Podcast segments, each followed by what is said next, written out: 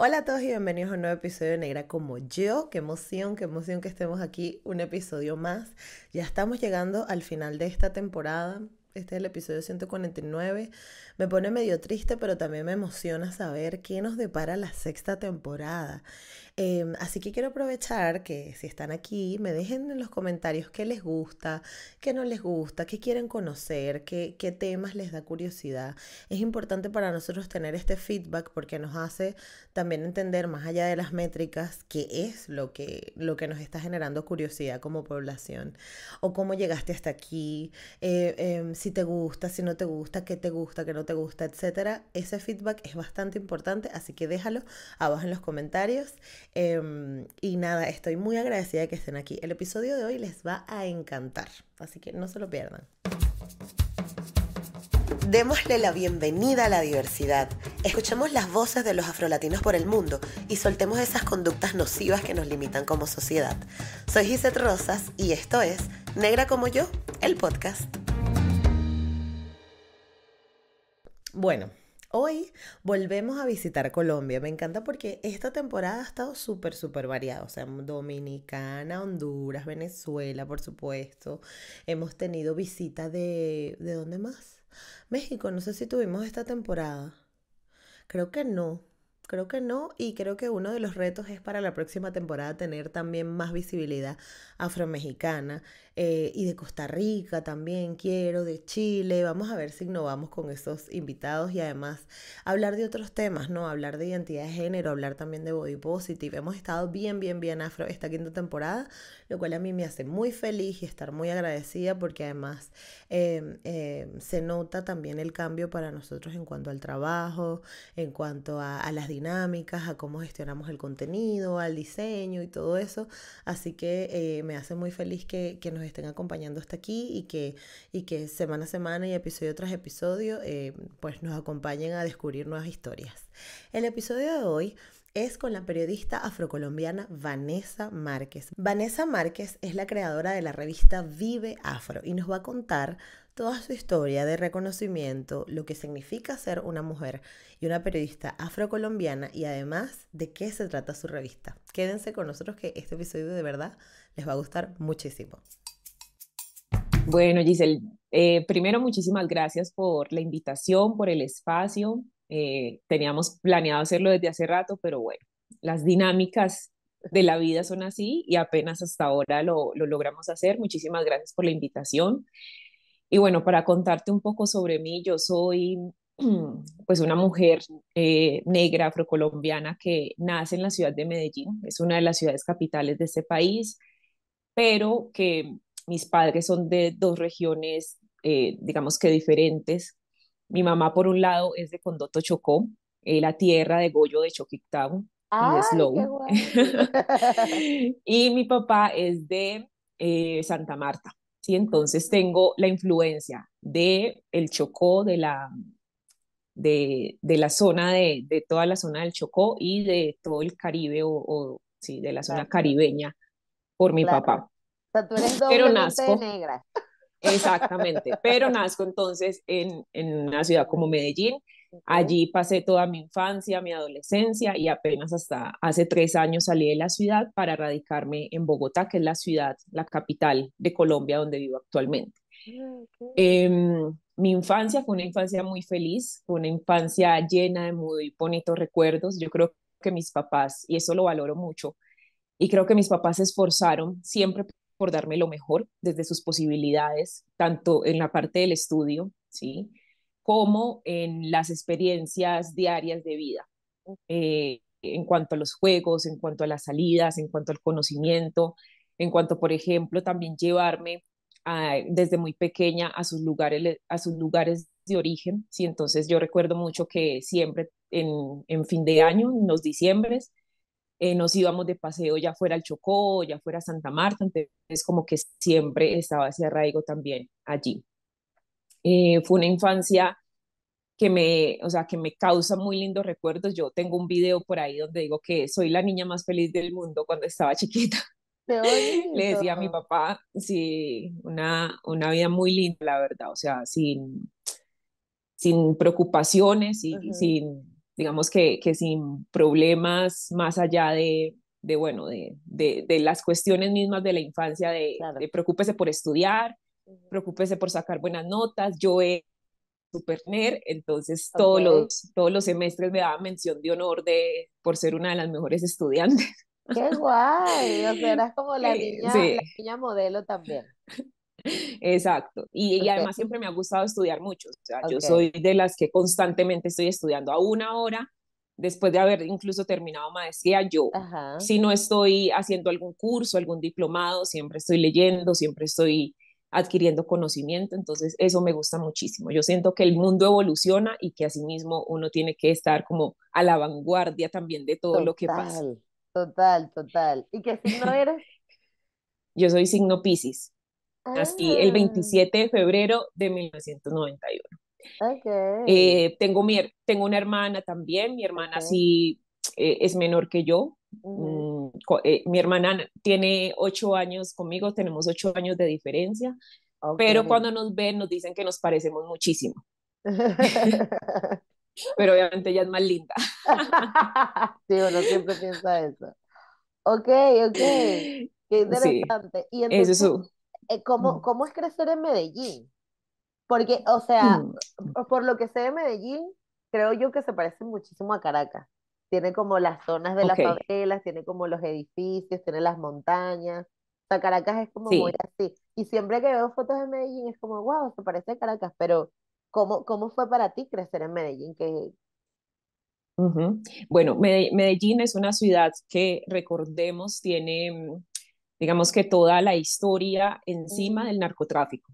sí, ¿sí? Por el tema de Pablo Escobar y, y toda esta historia del narcotráfico. ya, Entonces es una ciudad que en su arraigo tiene muchas problemáticas sociales, tiene obviamente barrios periféricos donde la desigualdad es muy, muy grande. Incluso yo nací y crecí en un barrio, digamos que estrato 2 ujú, aproximadamente, donde uno podía ver cómo, por ejemplo, sus vecinos se tenían que levantar desde muy temprano y eran vendedores, por ejemplo, ambulantes, que tenían un negocio en el centro y vendían, por ejemplo, mis vecinas vendían mango, eh, tenía otras vecinas que ejercían la, la prostitución, por ejemplo, entonces como que un barrio con unas dinámicas fuertes y que justamente por eso mis papás cuando tuvieron la posibilidad de irse de, de ese barrio, lo hicieron y, y, nos trasladamos como para una zona mucho mejor porque ellos también pensaban en eso, o sea, Claro, en, en qué espacio, en qué lugar van a crecer mis hijas. claro.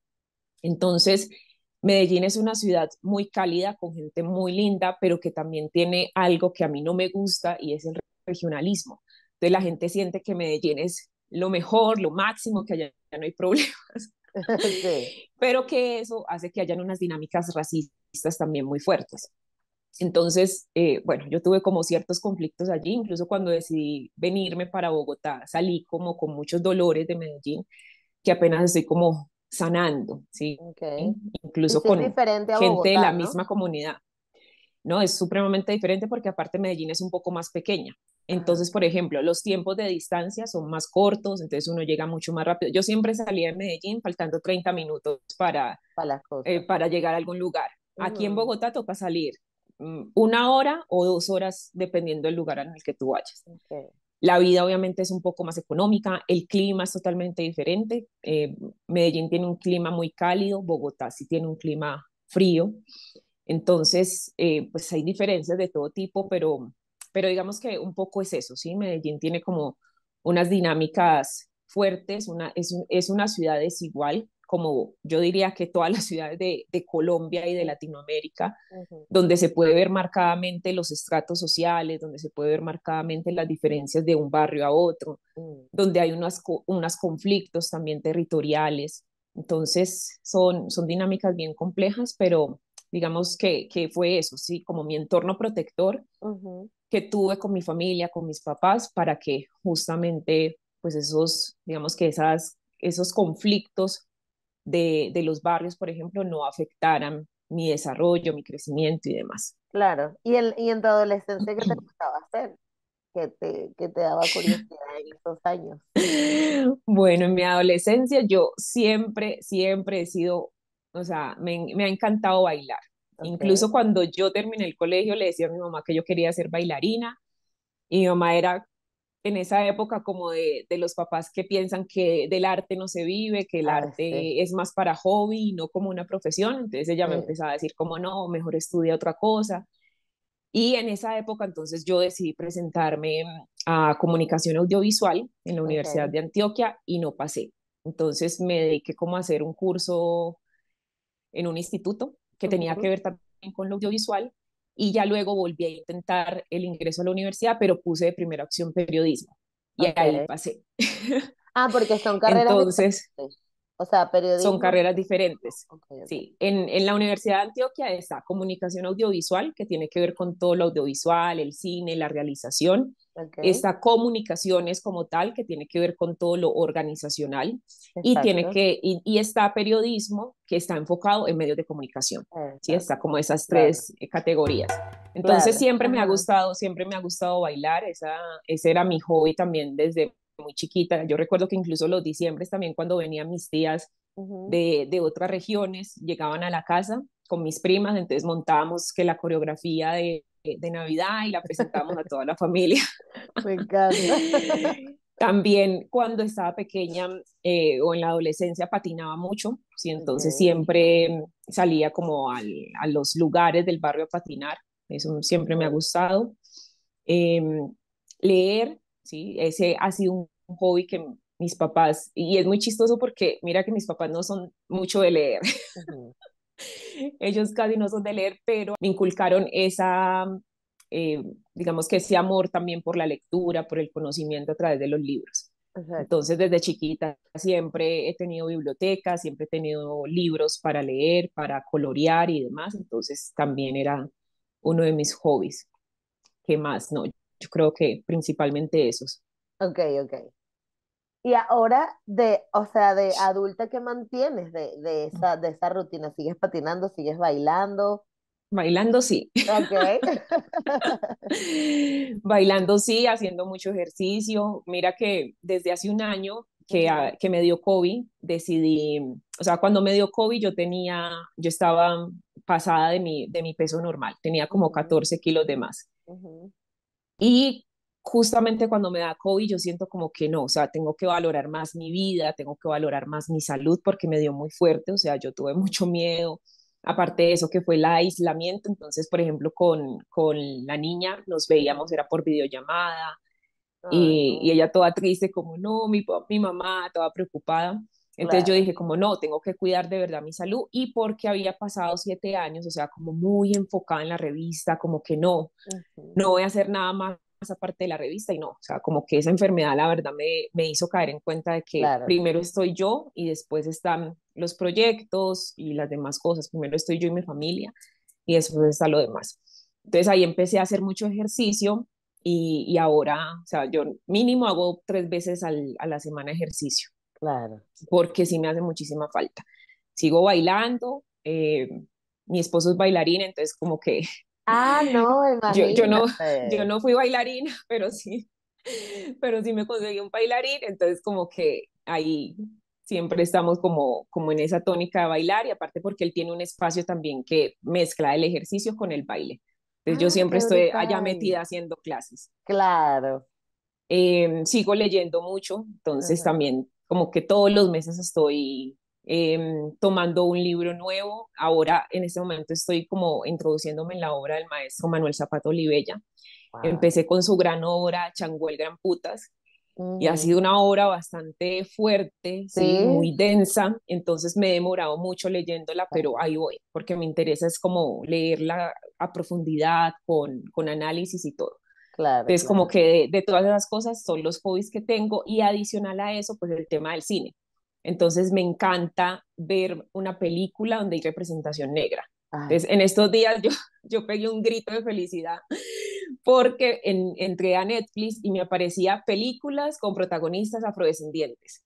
qué Y guay. yo, wow, qué chévere. Y empecé a explorar y eso me gusta muchísimo, ¿sí? Como a través del cine, el audiovisual, se pueden mostrar también las historias universales, pero también las historias que hacen parte de, de nuestra gente o, o, de nuestra comunidad.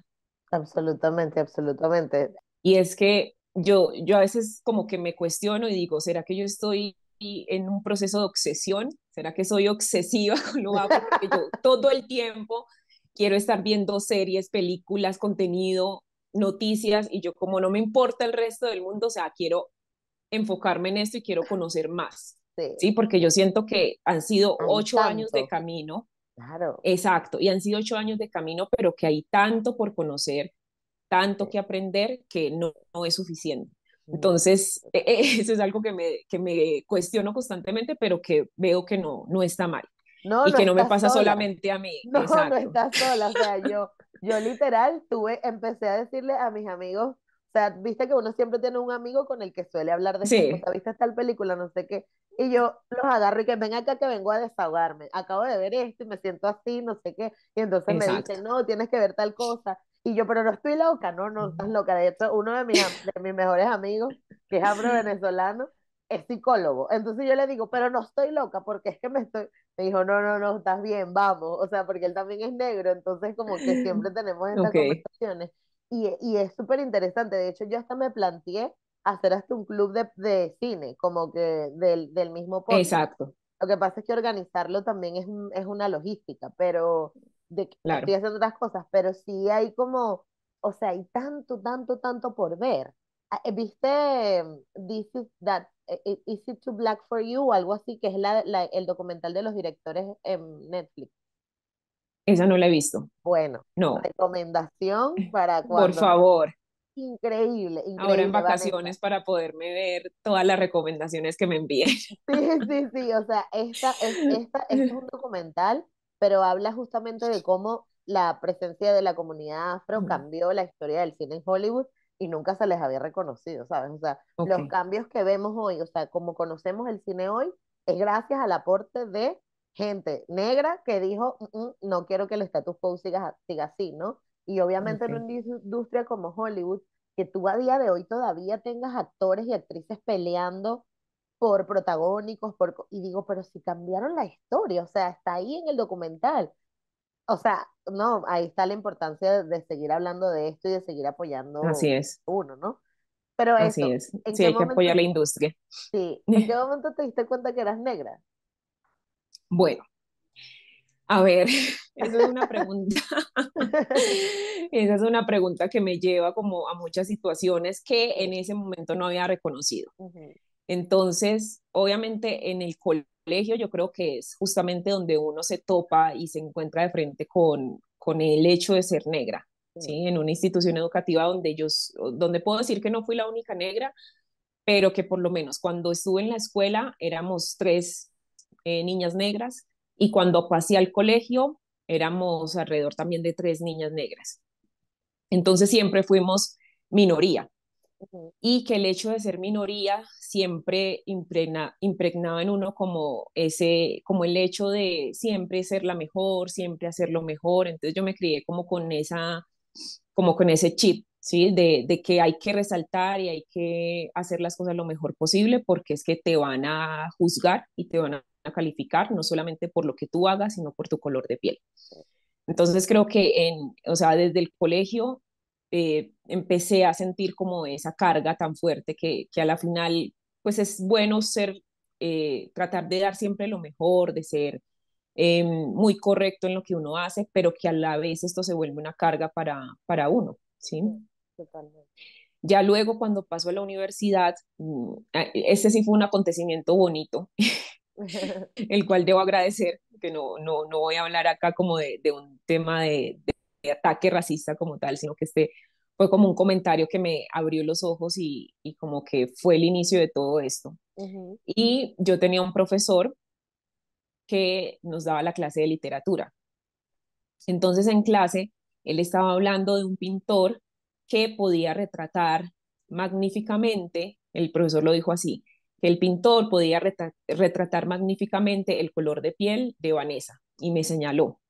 Y yo, ¿qué? ¿Mi color de piel? Pero si, si a nadie le gusta, si, si a nadie le gusta lo negro, mi color de piel. Y entonces yo ese día llegué a la casa y de una manera muy especial empecé a mirarme, empecé a tocarme, empecé como a, como a valorar mi tono de piel, sí, a reconocerme.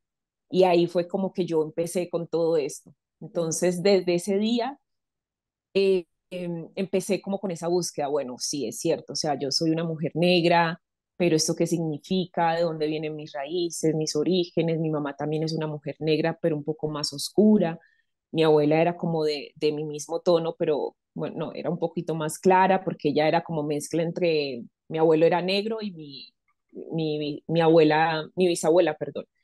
Mi bisabuelo era negro y mi bisabuela era indígena. Indígena, ¿sí? Entonces ella era como un tono, casi que el, el mismo color de piel tuya. Entonces, como que todo ese tema de todas esas indagaciones como que me llevaron ya a encontrar unas respuestas claras y empezar a meterme como en, en el movimiento también, en, en, las conversaciones, en los espacios también que se realizaban en la universidad. Y ahí fue que empezó como todo este camino. Entonces, por un lado, tuve situaciones obviamente eh, racistas y discriminatorias en la escuela y en el colegio, pero por otro lado, tuve esta situación particular que creo que dentro de todos los relatos que, que he escuchado es primera vez que yo puedo decir que, o, o que en mi caso tuve una experiencia eh, positiva, y significativa frente a, a, mi color de piel. Claro, claro, además eres que sí, el 0,001%. Sí.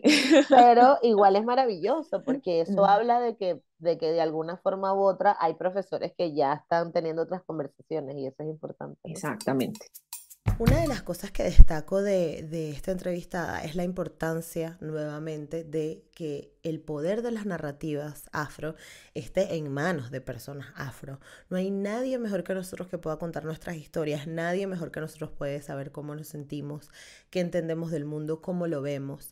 Y es, o sea, mientras nosotros tengamos mejor esa información, más sólida, más consciente en nuestro cerebro, en nuestra forma de relacionarnos mejor, va a ser para la comunidad, porque vamos a poder primero reivindicar mejor, hacer valer nuestros derechos, entender nuestra importancia en la sociedad y nuestro aporte para la sociedad y también poder comunicarle esto a las siguientes generaciones. Eh, por eso es que es tan importante la labor de Vanessa y, quiero que me acompañen eh, a escucharlas. Ay, conchale, le di al micrófono, perdón. y acompañen a escuchar la segunda parte de esta entrevista que está maravillosa. Bueno, entonces Vive Afro nace justamente en las aulas de la Universidad de Antioquia. Okay.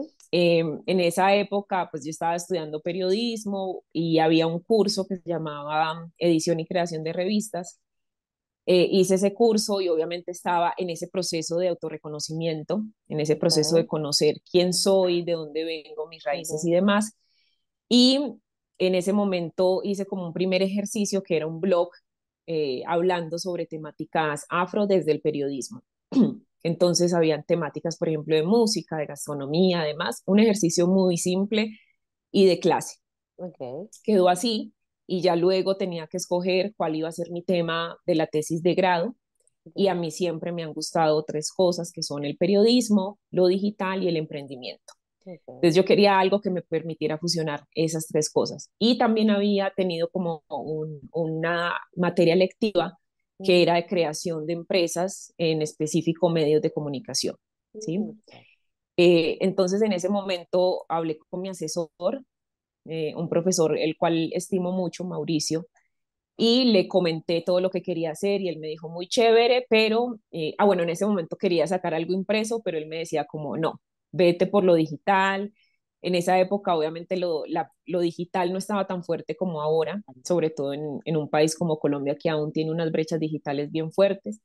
Entonces él me decía, como no, para allá vamos, ese es el futuro, vete por lo digital, va a ser mucho más factible que puedas eh, sostener un medio digital a un medio impreso. Entonces le hice caso, eh, hice la, la tesis, eh, la presenté Luego de eso empecé a hablarla y a socializarla con muchos amigos que estaban en el medio, eh, realizadores audiovisuales, fotógrafos, comunicadores, periodistas y demás. Y más o menos 10 de esos amigos se vieron interesados en, en empezar a aportar a este proyecto. Entonces así empezamos. Empecé eh, pensando solamente que Vive Afro iba a ser un medio local, que se iba a quedar solamente en Medellín y que obviamente por las potencialidades, por, por la globalización que permite lo digital, pues ya tenemos una presencia nacional mucho más amplia. Obviamente con muchos retos, em, con muchos, muchas cosas por hacer, pero digamos que, que, ese ha sido como el gran salto, ¿sí? Pasar de lo local a lo nacional. Claro, ¿y qué nos em, podemos encontrar en, en, en la revista? Bueno, entonces eh, yo creo que la revista también ha tenido muchos cambios en el tiempo y que esos cambios también eh, hacen parte, digamos que de la madurez que como directora voy teniendo y, y, de las experiencias y el conocimiento que se va teniendo. Entonces yo recuerdo que cuando iniciamos empezamos a hacer muchos perfiles, ¿sí? Como muchos perfiles, muchas crónicas de situaciones de la gente afro en Medellín, pero también de personajes eh, variados que, que, le estaban aportando a la comunidad. Okay. ese fue como un primer enfoque. Luego eh, empezamos a hablar de temáticas, ¿sí? Nos dimos cuenta que es que hay, unos temas graves, unos temas también estructurales, unos temas también positivos, pero que había que empezar a ponerlos en, en contexto. Entonces, allí empezamos a hablar, por ejemplo, del amor afrocentrado, empezamos a hablar sobre cómo se, es ser afro en ciudades capitales, eh, empezamos a sacar ediciones especiales con diferentes temáticas, hablamos incluso de la niñez afro, entonces fueron como ediciones muy particulares. Y ya luego dimos el cambio o el salto a no sacar ediciones mensuales, porque siempre hacíamos como edición mensual virtual, estaba como la página tipo blog y con las entradas de esa edición. Entonces ahí decidimos hacer como un cambio y empezamos a generar temáticas diarias, ¿sí? Temas diarios de, en las diferentes categorías. Tenemos sección, por ejemplo, de política, de economía, tenemos sección de entretenimiento, de cultura, eh, ¿qué otra sección me falta? Medio ambiente, tecnología, emprendimiento, entonces son como una variedad de temáticas y todos los días tenemos eh, diferentes publicaciones desde cada una de las secciones. Esos han sido como los tres grandes cambios que hemos tenido en el tiempo. Qué interesante. ¿Y la podemos ver, o sea, en, en la página web? Ahí tenemos los accesos, nos suscribimos, cómo, cómo nos llega la Exactamente. Eh, se pueden meter a la página revistaviveafro.com. Allí todo el contenido es gratuito. Se van a encontrar con diferentes categorías. Una es Vive Afro, como revista que tiene las secciones que les acabo de mencionar. Se van a encontrar con otra categoría que se llama Contar lo Nuestro. Contar lo Nuestro es como si fuera un micrositio dentro de la página que nos habla específicamente de patrimonio cultural. Pero que una de sus particularidades es que todo el contenido que está allí es el resultado de diplomado, del diplomado Contar lo Nuestro, que lo hacemos con todas las personas que quieran conocer sobre el patrimonio cultural afrocolombiano. Entonces de allí salen los resultados y es una página bien bonita, muy interesante que yo amo profundamente porque es como esa, esa experiencia también de transmitir lo que, lo que conocemos y lo que sabemos a la gente y que la gente... Que además una documentación de esto, ¿no? Exacto, y que la gente muchas veces no es comunicadora, no es periodista, no es realizadora audiovisual, pero se embarca en todo este cuento de crear contenido. esa, esa también la van a poder encontrar allí. Y hay otra categoría que se llama Emprende Afro. Allí tenemos todo lo que es emprendimiento. Entonces tenemos un directorio de emprendedores, tenemos eh, contenido también para emprendedores que tiene que ver, por ejemplo, con consejos, eh, en fin, cómo, cómo llevar mejor el emprendimiento, pero también historias de emprendedores y emprendedoras. Entonces, toda la información también está allí. Y por último, tenemos una categoría que se llama cuerpos silenciados y en esa sección en específico trabajamos los temas de conflicto y memoria desde la mujer afro. Entonces allí contamos las historias de mujeres que han sido víctimas o sobrevivientes del conflicto armado en Colombia, que recordemos son las comunidades afro quienes ponen alrededor del 70% de víctimas en el conflicto. ¿sí? Una tasa muy alta, y que son historias que permiten hacer memoria, ¿sí? que nosotros quisiéramos que eso que ellas nos cuentan y que les ha pasado no volviera a pasar nunca más en el país. Entonces es una forma también desde el periodismo de, generar procesos de memoria. Wow, Vanessa, o sea, es, demasiado interesante porque además es un montón de contenido que está allá afuera disponible para quien quiera, gratuito, y que además se, se, va renovando todo el tiempo, o sea, que es un trabajón y de verdad que, o sea, es, es admirable porque además tienes ocho años cargando con el con el carro ahí tú sola. ¿Y cómo, cuál, cuál es el futuro de Vive Afro? ¿Cómo lo ves? ¿Cómo te ves tú? ¿Para dónde te proyectas? Bueno, primero, no estoy sola, ¿sí? Bueno, claro, El, siempre, desde siempre eh, hemos tenido equipo, hemos tenido personas que, que han aportado y siguen aportando. Claro, Obviamente hay personas que llegan, están un tiempo, se van, otras claro. personas que permanecen, no sé, tengo, eh, por ejemplo, Diana y Laura llevan conmigo alrededor de cuatro años. ¿sí? Entonces hay personas que, que se enamoran tanto del proyecto que también deciden como apostarle y, y estar aquí, eh, digamos que a la cabeza, eh, Exacto. trabajando por esto. Eh, en este momento incluso nuestro equipo está conformado por el grupo base, que somos alrededor de cinco personas. Ok. Tenemos el grupo de corresponsales, que están también en diferentes regiones de Colombia. Eh, en el grupo de corresponsales tenemos 12 y tenemos a los columnistas, que son alrededor también de 17 personas. Entonces, mira que es un grupo muy amplio. Wow. Sí, Entonces, sí, eso sí, como para, para Claro, puntualizar. pero tú eres el núcleo de todo eso. Digamos que, Y que es siempre hay, maravilloso. No, y, y algo que también me cuestionaba en estos días, y bueno, porque siempre el liderazgo recae en una persona, o digamos que la visibilidad recae en una persona, Sí. ¿sí? Obviamente yo soy la que estoy más tiempo con esto y, y bueno, moviendo incluso mis redes sociales en función de, de Vive Afro, porque incluso eh, ese fue una de las primeras, de los primeros objetivos cuando decidí como abrir mis redes sociales y empezar a construir mi marca personal, ujú, ¿sí? Fue más por impulsar también Vive Afro, Exacto, que la gente exacto, conociera quién está detrás de Vive Afro. Entonces exacto. yo creo que eso hace que yo sea como la persona más visible, pero sí, sí tenemos gente de todos los rincones de. Colombia trabajando fuertemente en esto. Maravilloso, maravilloso. Y hablando de, de, de, de Colombia y de todos sus, sus variables, cuéntanos cómo está, o sea, que, cómo se ve la situación de racismo en, en, en Colombia durante estos años que has estado trabajando con la revista. Ujú. Tanto Bueno, la, positivo como negativo, ¿no?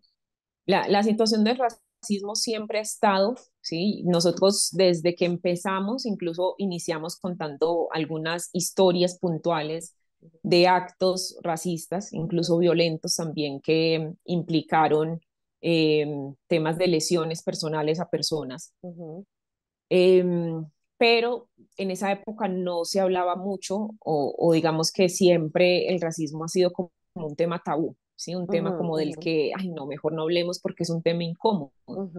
Y cuando en la sociedad hay algo incómodo, pues se decide o, o la misma sociedad como que lo calla y lo oculta. Exacto. Pero el año pasado, cuando Francia Márquez se lanza a la presidencia de Colombia, empezó otra vez esta discusión y empezó a hablarse de manera mucho más amplia. Es que, es más, medios de comunicación que nunca hablaban sobre temas de racismo, lo empezaron a hacer. ujú, Medios de comunicación que no tenían ni una sola sección donde se abordaran temas de la comunidad afro o, o sí, o temas de discriminación, lo empezaron a hacer, ujú, ¿sí? Entonces, eh, desde el año pasado, digamos que ha habido como ese boom y esa um, polarización, por llamarlo así, dentro de, la, dentro de Colombia o dentro de la agenda pública de, de Colombia frente al tema del racismo. Incluso hace poquito leía algo que sacaba un medio de comunicación que los dos temas más que causaron más división en el país fue el tema del racismo y el tema del aborto, que fueron los dos temas que estuvieron en la agenda pública de los medios el año pasado. Porque la Entonces, gente blanca se resiste, ellos se resisten, exacto, ahí no queremos, no queremos. Exactamente, exactamente. Entonces, desde el año pasado, pues se viene como abordando este tema de una manera más amplia. Obviamente, eh, hay medios de comunicación que no lo hacen con la profundidad del caso. ujú, Incluso yo analizaba hace poquito eso, o sea, si uno se pone a mirar los titulares de prensa en Colombia, muchos de los titulares dicen, ¿es un caso de racismo? Fue racismo, o sea, como que siempre Dudándolo. ponen en duda, sí, siempre ponen en duda que sí es un acto racista o que sí fue un hecho racista. Entonces yo creo que quedan muchos retos, eh, sobre todo desde este sentido, desde el abordaje del racismo en diferentes esferas, no solamente desde los medios de comunicación, sino como lo, lo comentaba al inicio de nuestra conversación, desde los colegios, ¿sí? Lastimosamente eh, se han conocido muchos casos desde el año pasado de, de racismo y de violencia racista que viene desde las instituciones educativas, desde la institucionalidad, por ejemplo, con la policía. Entonces, hace poco también eh, la organización ILEX, Acción Jurídica, que trabaja todo el tema del litigio estratégico por los derechos de las personas negras, sacó un informe sobre el tema del perfilamiento racial, ¿sí? Como una persona, un hombre o una mujer, por ser una persona negra, es blanco de, de seguimiento, de, de amenaza ante la fuerza pública y que eso es un tema racista muy fuerte, ¿sí? Entonces, por eso generalmente cuando vamos a un centro comercial, cuando entramos a una tienda, los ojos de los vigilantes siempre están en nosotros porque somos un, somos un, somos personas de sospecha, eh, según el perfilamiento racial. Entonces, eh, yo, yo, creo que, que, es eso, o sea, como que siempre ha estado el racismo ahí, pero que en los últimos años se ha evidenciado que aparte de eso, el tema de las redes sociales permite como que se conozcan estos casos que anteriormente quedaban como en silencio o la persona no se atrevía a denunciar, no se atrevía a contar sobre esto y que cada vez más, cada vez que hay un hecho racista, pues se sale a contar, se sale a denunciar y que digamos que hay un movimiento tanto social como digital que de alguna forma trata como de proteger y de poner una voz fuerte frente a estos hechos. Entonces, obviamente, yo, yo siento que desde la institucionalidad se dice que se trabaja por la inclusión, por la diversidad y demás, pero yo siento que no se hace de una manera tan profunda como para hacer esos cambios estructurales que se necesitan. Así es, así es. Wow, Vanessa, ha sido, o, sea, ha sido una entrevista desde que empezó como un poco eh, em, em, tranqui, la verdad, pero, pero porque nos ha tocado como analizar, no, como darle profundidad a todo eso, ¿no? A nuestra responsabilidad en los medios, a, a cómo se están contando las historias, desde dónde se están viendo, y yo estoy muy, muy, muy, muy, muy agradecida de que existas, de que exista tu proyecto, de que seas capaz de movilizar a tanta gente, o sea, o sea, lo estás diciendo y yo estoy temblando de tanta gente que tienes que movilizar, pero es admirable el trabajo que haces, estoy muy, muy agradecida y, y, y espero que Vive Afro no quede solamente en, en, en, las paredes de Colombia, sino que se amplíe por toda Latinoamérica, el mundo y crezca muchísimo. que así sea. Porque es una conversación que, que se necesita tener y nada, que las puertas de este podcast están abiertas para cuando necesites comunicar cualquier otra cosa. Eh, y gracias, gracias por aceptar la entrevista. Si quieres no, un final o dónde la gente puede conseguirte o todo eso, pues eh, es el momento. Súper, no, muchísimas gracias. Tú dijiste algo súper importante y es la expansión también de Vive Afro a Latinoamérica. Ese es un sueño, es digamos que una de nuestras visiones también a, a corto, mediano plazo. Entonces, mucho H para que así sea. Em, bueno, personalmente me pueden seguir a través de mis redes sociales, sobre todo soy muy activa en Instagram. Me pueden encontrar como Vane Márquez Mena, también estoy en TikTok, en Facebook, en Twitter, en todas las redes sociales. A Vive Afro también lo encuentran en todas las redes sociales, eh, en nuestra página web, como lo decía, ya es que puedan entrar, ver todo el contenido que tenemos, aprender también muchísimo algo muy interesante es que las personas que generalmente llegan a Vive es porque están en un proceso de autorreconocimiento. Entonces, eh, la revista y los contenidos que manejamos les ayudan como a, aprender, a identificarse, a encontrar respuestas en ese proceso de autorreconocimiento. Entonces, también estamos en el sitio web, en las redes sociales Facebook, Instagram, eh, Twitter y canal de YouTube. En Spotify también tenemos podcast Emprende Afro que es con todo el tema del emprendimiento de, de las comunidades afrocolombianas. Entonces les esperamos en, en, todas nuestras redes y que participen activamente también de, de, todo lo que hacemos. Antes de pandemia hacíamos muchos eventos, ahora estamos volviendo a retomar eso. Entonces les esperamos también en, en los eventos presenciales que tengamos.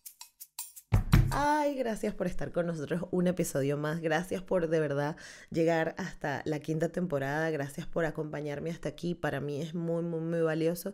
Y para todas las que hacemos negra como yo, o todas quienes hacemos negra como yo detrás de cámara y que estamos trabajando todas las semanas arduamente para que para que puedan tener un proyecto relativamente de calidad.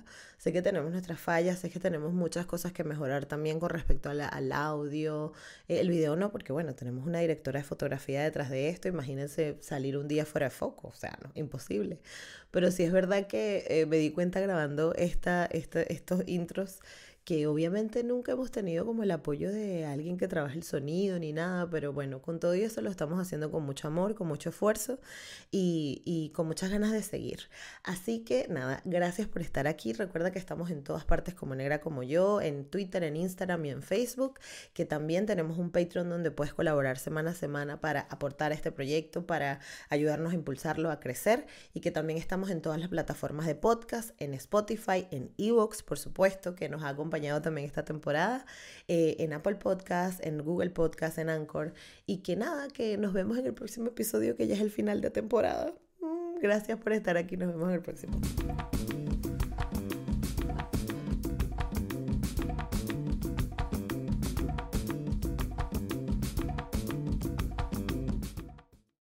With lucky landslots, you can get lucky just about anywhere. Dearly beloved, we are gathered here today to. Has anyone seen the bride and groom?